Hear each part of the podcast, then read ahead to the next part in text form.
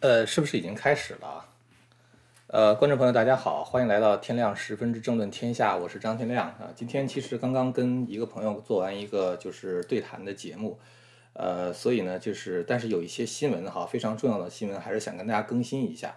呃，一个新闻的话呢，就是关于这个川普的弹劾案。呃，今天刚刚看到一个消息说，川普呢，他准备去这个参加二零二四年的总统竞选。呃，这个事情是一个很有意思的事儿哈，就是，呃，川普呢，其实我们过去经常能够听到他的声音哈，他当总统的时候也好，包括他休假的时候，经常呢这个隔几分钟就发一个推文出来，所以我们很快就能够知道川普的动向。呃，几天不见了哈，就是川普虽然刚刚卸任，大概也就是那么一个星期的时间，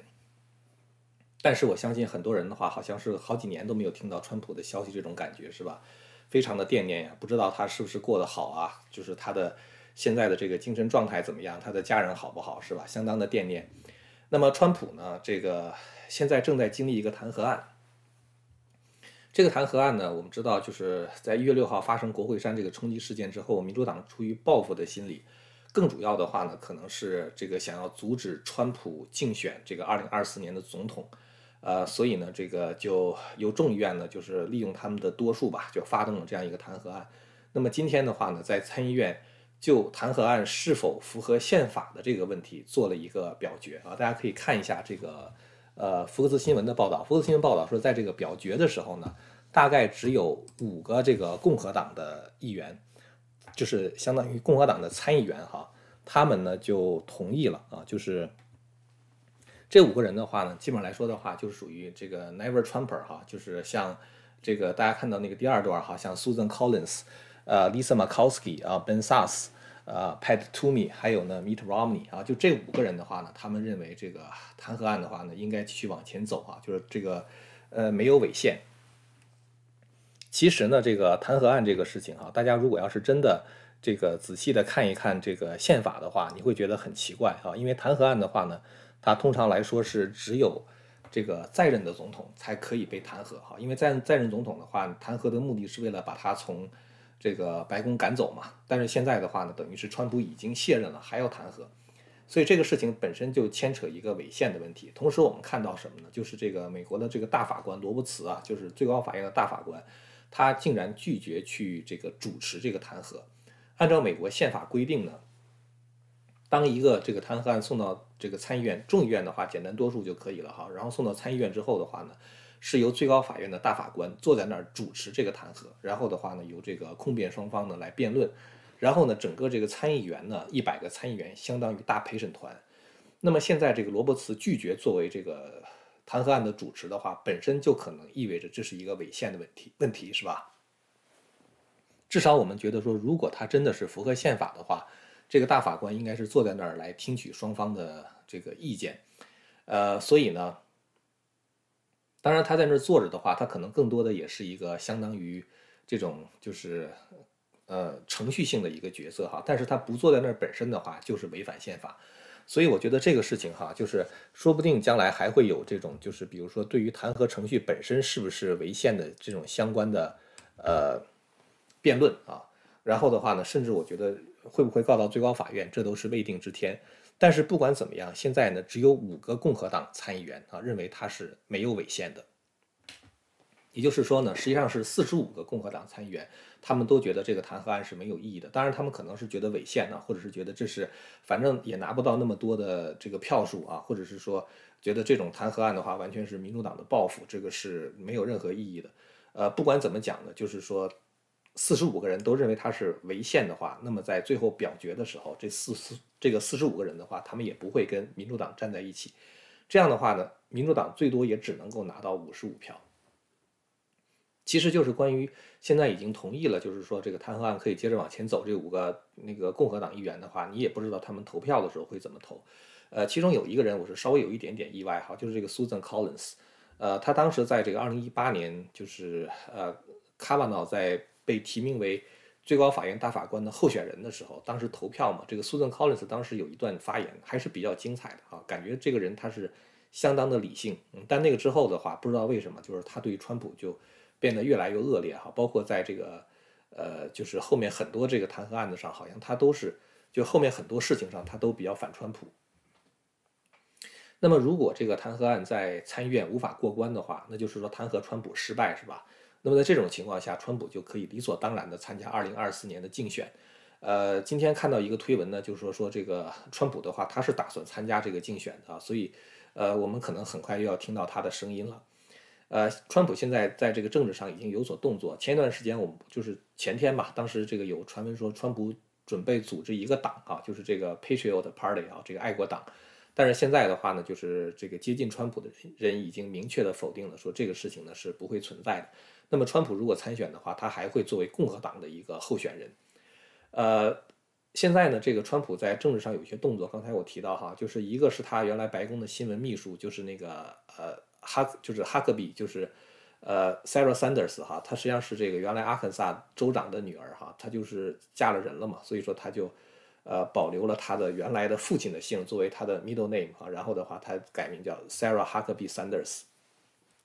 那么 Sarah 的话，现在他。决定去参选这个阿肯萨的州长啊，川普的话给了他非常强有力的支持。呃，比较有意思的就是说他的这个竞选的口号，就川普他现在作为一个卸任总统的话，他有一个卸任总统的办公室嘛。那么他呢做了一个 logo 啊，这个 logo 的话就不再是 MAGA 啊，不再是 Make America Great Again，而变成了 Save America 啊，要拯救美国。呃，其实呢，确实是这个美国在左派的这个控制之下，哈，虽然只是短短的不到一个星期的时间，感觉已经向左面已经狂奔到这个这个失控的程度了。所以呢，这个未来四年的话，拜登会把美国毁得非常厉害。那么川普的话，他的竞选口号就是 Save America，要拯救这个美国。其实呢，这个呃，拜登啊，就是说他现在在这个白宫里边坐着哈，我觉得他很有可能仍然是处在一种。稀里糊涂的状态啊，他这个签这个很多的行政命令的时候，可能根本就不知道自己到底在签什么，啊，然后记者提问的时候的话，他也不回答记者的问题啊，所以这个现在，呃，反正是白宫的这种局势的话，非常的诡异啊。前两天这个说白宫和那个华盛顿纪念碑都停电了啊，不知道到底是为什么，就反正是有一些比较诡异的事情，呃。那么川普的话呢，他现在就是打出了这样一种拯救美国的口号啊，所以从即使是从这一点上来看的话，他成立这个第三党的可能性呢也是相当的小。呃，当这个拜登在这个左左面这个不断狂奔的时候哈，大家可以看一下，就是呃，现在这个共和党的话呢，他们现在有几个动作哈，一个动作的话呢，我们一个一个说哈，第一个就是 Senator 这个 Ted Cruz 啊，他是德州的这个参议员。他呢现在提出一个法案啊，这个法案的话呢，就是要限制参众两院议员的任期。这种法案的话呢，它等于是需要在国会这个相当于，呃，在这个宪法中呢要增加一个修正案，修正案哈，来这个，嗯，就是让这个参议院跟这个参议员和众议员的这个任期的话要受限。参议员的话呢是不能够超过两个 term 啊，一个 term 的话是六年，就是说你当参议员的话不能超过十二年。那么众议员的话呢，最多只能是这个三个 term 啊，一个 term 两年，就是说当众议员的话呢，最多不能够超过六年。所以我觉得克鲁兹的话，可能是希望这个华盛顿不断的能够换一些新鲜的血液啊，这样的话就是可能这个 swamp 啊，就是这个相关的这种沼沼泽的话就不会变得那么深啊，就很多鳄鱼的话可能没等长大就已经走，就是就不得不离开了。这个通过的可能性相当小，但是呢，我一会儿再说一下，就是他的这种想法到底是合适不合适。还有一个报道呢，就是说这个德德州呢有一个众议员，他呢提出一个法案，就是这个人啊，他提出一个法案，这个法案的话呢，就是允许德州人呢，呃，可以通过投票，如果大家都同意的话呢，就不不能都同意了，就是说如果这个投同意的人很多的话呢，德克萨斯呢就可以正式的离开联邦。变成一个独立的国家，哈，变成一个比如说德州共和国什么之类的，呃，他呢这个法案是准备在二零二一年十一月份的时候啊，可以让这个德州人到投票站去啊，相相当于向德州的人做一个全民公决啊，这个呢也是应对目前就是美国等于是呃现在很糟糕的这种国家的这个这个政策吧，他们想干脆独善其身哈，就就做这样一件事情。还有一个事情是德州的这个。呃，就是 Attorney General 啊，Attorney General 就总检察长，他呢就是起诉了拜登政府政府啊，拜登政府呢现在是呃就是他要把遣返非法移民的这个事情呢，再耽搁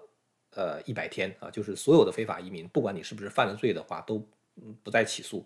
那么这个德州呢，就是认为，就是拜登的这个行政令的话是违法的啊，所以后来呢，他就呃这个起诉了啊，在德州的这个一个一个地区法院就起诉，起诉之后的话呢，他说我们赢了啊，呃，也就是说呢，就是拜登现在呢，他的这个呃禁止遣返的这个令的话呢，现在不能够马上执行啊，就是该遣返还会遣返。我估计呢，就是那边的这个就是拜登那边的话，他也会上诉啊，最后的话就看这个。呃，地区这个巡回法院、联邦的巡回法院和这个最高法院的话，会不会怎么判这个案子？但是刚才这几个几件事情哈，一个是这个克鲁兹呢，他要把这个就是这个国会里边这些议员的任任期加以限制啊。德州的话呢，想要离开联邦，还有呢就是这个对拜登的起诉啊，这其实都是属于呃保守派人士呢他们采取的一些反制的动作哈，就是应对这个左派现在这种疯狂的局面。呃，这里边呢，其实我想说一个什么事儿呢？就是前天啊，就是在做完节目之后，我后来看到了一个呃推文啊。这个推文呢，它的呃作者是德苏扎啊，德苏扎是一个特别有名的保守派人士，呃，他也写了一些书哈，他写了很多畅销的书。呃，他自己呢曾经有一个经历啊，这个经历呢就是说，他当时这个书写完以后的话呢，会在 Costco 卖。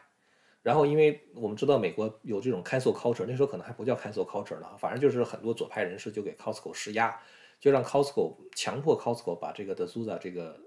书呢就下架。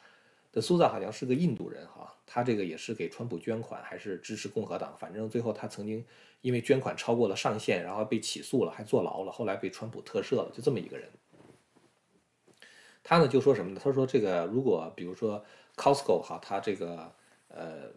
不不卖他的书，那么大家的话就抵制 Costco 啊，不到 Costco 去买东西啊，类似于这样。他说这种做法的话，其实不大可能起作用啊，因为我们知道就是有一个枕头先生嘛，就是那个那个叫叫 Lindo 吧，那个 last name 叫 Lindo，他不是开了一个枕头店卖枕头的吗？他那个枕头的话卖到 Bed Bath and Beyond 啊，Bed Bath and Beyond 的话，现在就是把他那个枕头就就就就下架了啊，就不不卖他的枕头，因为他支持川普啊，所以美国这些大公司的话就等于是有点。因为你的政治立场我不同意啊，所以我就不卖你的产品，我就抵制你啊，类似于这种感觉。那么很多人就提出来说，我们应该抵制这个 Bed Bath and Beyond，呃，Bed Bath and Beyond 的哈，就是这个卖床上用品呐、卫浴用品呐，就是这这这个店。的苏赞呢就讲，他说这种做法其实不大，这个就是对他们有影响。呃，第一的话就是第一，很多人不知道啊，就是这件事情要抵制这件事情。第二的话呢，很多人即使是说有这么一个 movement 啊，有这么一个运动的话，他也不见得真的去抵制啊。他可能在网上哎，突然间想起来什么事儿，他就买了。他说这种事情呢，对于这个自由派来说的话，伤害不大啊。他就讲了讲他当年被抵制的时候他是怎么做的。我并不是同意他的做法哈，我想把他的做法说一下，然后呢，我再说一下刚才这个保守主义者采取的一些反制措施哈。我想从这个出发来探讨一下，其实我们应该怎么去抵制这个。呃，左派的这些这些做法，德苏子就讲了一个什么事儿呢？他说他呀，这个当时在 Costco 抵制他的时候，他有很多的那些相当于他的粉丝吧，那些人的话呢，就跑到 Costco 去留言，在 Costco 的每一个产品之下都留言说这个产品质量怎么怎么糟糕，你们千万不要买。结果的话，那 Costco 就急了，因为。大家在买东西之前的话，都是看留言的嘛，而且看留言的话，你一般来说一个产品底下有个五条六条留言就已经不错了，是吧？你就可以基本上做出一个判断了。但是呢，就是他的那些呃粉丝们就到 Costco 的每一个产品之下留言，说这东西怎么怎么烂，千万不要买。那等于是每一个产品之下都有很多负面的反馈，那 Costco 不就卖不出东西去了吗？所以后来 Costco 的经理就急了。急了之后的话，就找这个德苏萨一块儿去开了一个会啊，他就跟这个德苏萨讲，他说你再毁掉我们 Costco，德苏萨说我没有毁掉 Costco，是你们自己的决定毁掉了。所以后来 Costco 呢就妥协了啊，妥协之后的话，把这个德苏萨的书呢又重新上架了。他呢就讲了这么一个事儿，但是这个事情呢，其实我并不是完全同意啊。我为什么这样讲呢？因为当你针对自由派的这些商店这么做的时候，那些左派人士他们也可以到保守派的商店之下做同样的事情。然后的话呢，大家从此之后就认为没有任何一个反馈是真正可信的啊，认为任何一个负面反馈或者是正面反馈对一个产品的哈，都是一种政治立立场的表述啊，而不是对这个产品本身质量的评估。那这种情况下，就等于是这种反馈就变得毫无意义了，是吧？那么如果每一家的话都是这样的一个结果的话，那其实大家都差不多，所以最后的话，你还是总得呃买一个东西嘛，是吧？那么你也就可能还是比如说买了 Bad Bath，就是 Bad Bath and Beyond 这个这个里边的产品。呃，我其实想说什么呢？我想说的是，其实，在跟这个自由派的这种呃相关的这种，我们可以说竞争吧，在这个过程中呢。呃，我其实还是觉得，我们应该守住我们的底线。所谓守住底线的话，比如说至少不能说假话啊。比如这产品本来挺好的，然后你在 Costco 底下留言说这产品特别糟糕，我并不觉得这是一个很好的做法。我呢以前曾经就是说，经常把现在这个 globalization 啊这种全球化和当时的这个周秦之变呢，就是做一个比较。我们知道当时中国呀，从周变成秦的时候，它是。由一个一个的小共同体社会啊，就是一个一个的小的国家，最后逐步逐步融合，然后加上兼并的战争，最后变成一个统一的这个帝国啊，变成一个秦帝国。那我们现在看到全世界这种很多的民族国家啊，好像在全球化的这种呃大趋势大趋势之下的话，也在逐渐逐渐的融合。比如说欧盟的话，就变成一个大的经济体啊，或者比如说东南亚一些国家组成一个东盟啊等等，逐渐逐渐融合，最后的话好像也要变成一个大的这个。人类命运共同体也好，或者是这个全球化，他们主主张那种世界政府也好，是吧？在这个过程中的话呢，就是我觉得，呃，如果你真的对这种东西心怀恐惧哈，或者说你对左派这个东西心怀恐惧的话，你还是得守住自己的底线，因为当时在周秦之变的过程中呢，就是呃，过去比如说在一个国家里边哈，就是比如说这个它都是一个一个的小的像社区一样哈，就人和人之间都是互相认识的。这样的话呢，大家是靠亲情来维系的啊，他人与人之间他有一种温情的关系。等到当这个国家变得越来越大的时候，那么这个国家呢，人和人之间距离变得越来越远，越来越没有关系的时候，这个时候呢，你要管理这样一个陌生人社会，你需要法治，是吧？同时的话呢，就最主张法治的这种法家就大行其道。法家的话，等于是他打破一个一个的小共同体啊，然后的话让大家就是变成一个。呃，大共同体啊，或者说变成一个像中央集权的国家一样，当这个国家变成一个中央集权国家的时候，它就可以动员这个国内全部的资源啊，然后再去打别的国家。作为阴影的话呢，那么别的国家它也只能跟着法家的路啊，也把自己变成一个中央集权的国家，就是把这种血缘亲情给打打乱，打乱以后之后呢，变成一个这个很大的。这个国家啊，然后呢，这个这个政府的话可以控制每一个人啊，甚至限制每一个人的自由。甚至比如说在战争过程中，在这个春秋时期打仗的话，它都是互相之间比较客气的啊，它都是属于诸侯国之间，那时候很多都是亲戚啊。大家知道，在这个呃周武王伐纣之后啊，分封的那些诸侯国啊，分封七十一个诸侯国中有五十三个是姬姓啊，都属于一家人的。所以诸侯国之间打仗的话都是比较客气，因为是同一个祖先嘛，是吧？所以大家互相之间打仗也是有节制的啊，也是比较讲理的，呃，甚至的话，甚至打仗中还比较呃照顾对方的俘虏啊，打仗要讲信用啊等等，是吧？那么到了战国时候呢，就是看谁的阴谋诡计厉害啊，看谁的军队敢杀人，他就跟春秋时期的那种就是注重礼的这种战争的话就完全不一样了。可是你会发现什么呢？你会发现说。当一个地方开始这个变成这样的一个国家，比如说秦国哈，商鞅变法之后变成了一个虎狼之国啊，这个这个老百姓就是喜欢在战场中杀人啊，杀人之后的话，他就可以这个社会地位就提高嘛，就是他的爵位的话就会提高。那么这样的话呢，秦国就变得非常的野蛮。那么这个时候，如果别的国家不变得野蛮的话，你肯定打不过秦国。于是呢，其他别的国家也变法啊，像这个。楚国的吴起变法啊，等魏国的李悝变法，秦国的商鞅变法等等，它都是在变法。这个过程中的话呢，其实把一个一个的国家，这个都变成在战争中杀人的机器啊。就是说，有一个国家开始变坏之后的话，其他别的国家觉得我如果不变坏的话，我打不过你，所以他们就一个一个的变坏。我想讲这个问题呢，实际上是想讲，就是说，当这个社会发生这种这种就是。呃，礼崩乐坏的时候，其实现在美国就有点，就是像这个春秋战国时期礼崩乐坏的感觉了哈。当这种事情发生的时候，每一个人可能都随着这个潮潮流在往下走啊。就像我刚才我提到那个的苏萨哈，他提的这个想法，那就是如果你要是做了这种不合理的事情的话，那我就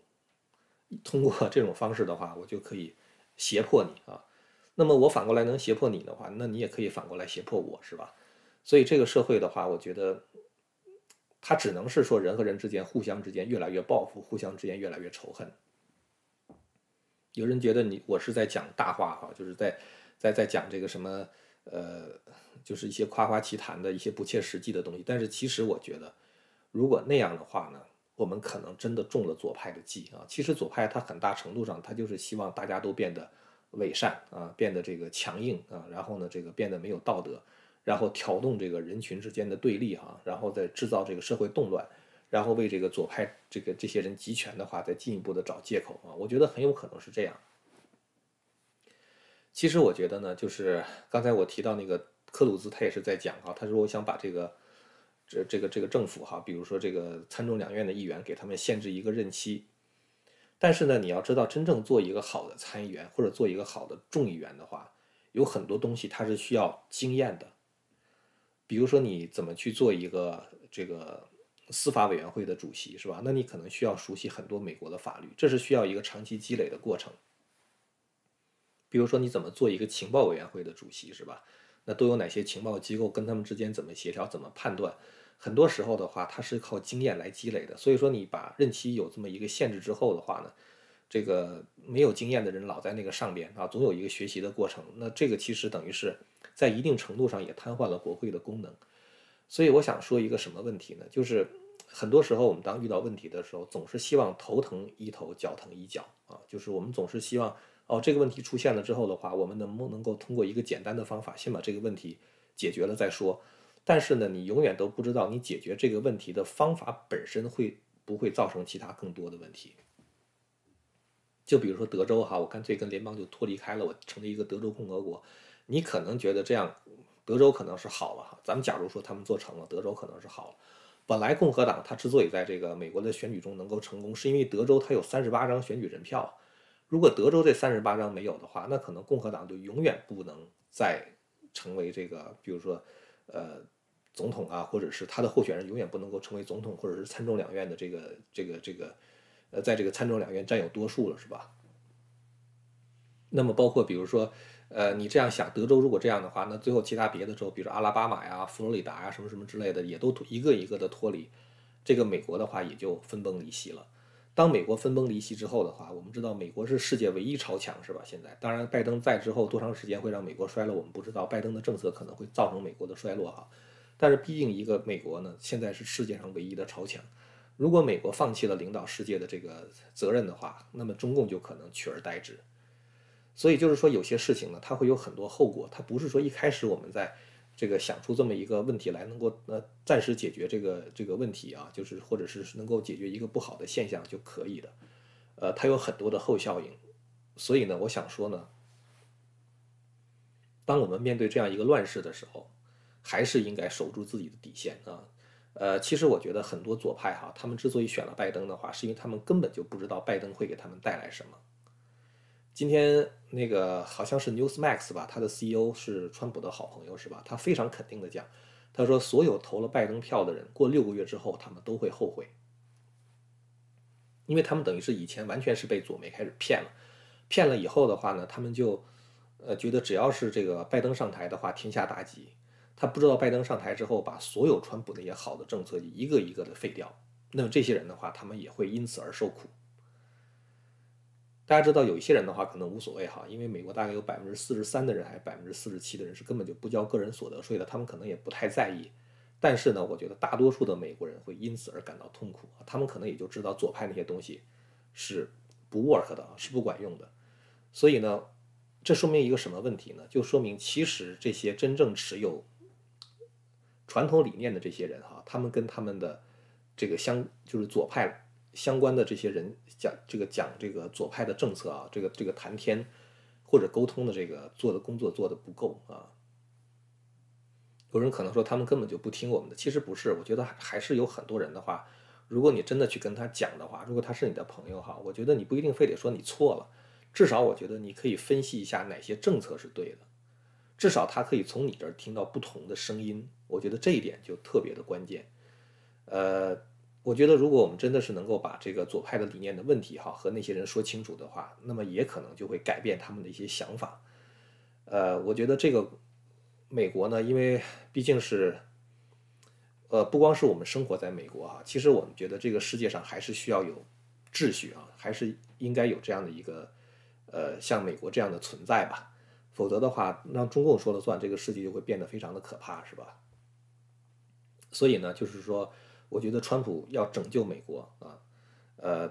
他的这种想法，就是我觉得可能会。在拜登执政一段时间之后的话，会让越来越多的人知道川普对他们来说意味着什么啊，也会知道左派的这个议程有多么的疯狂。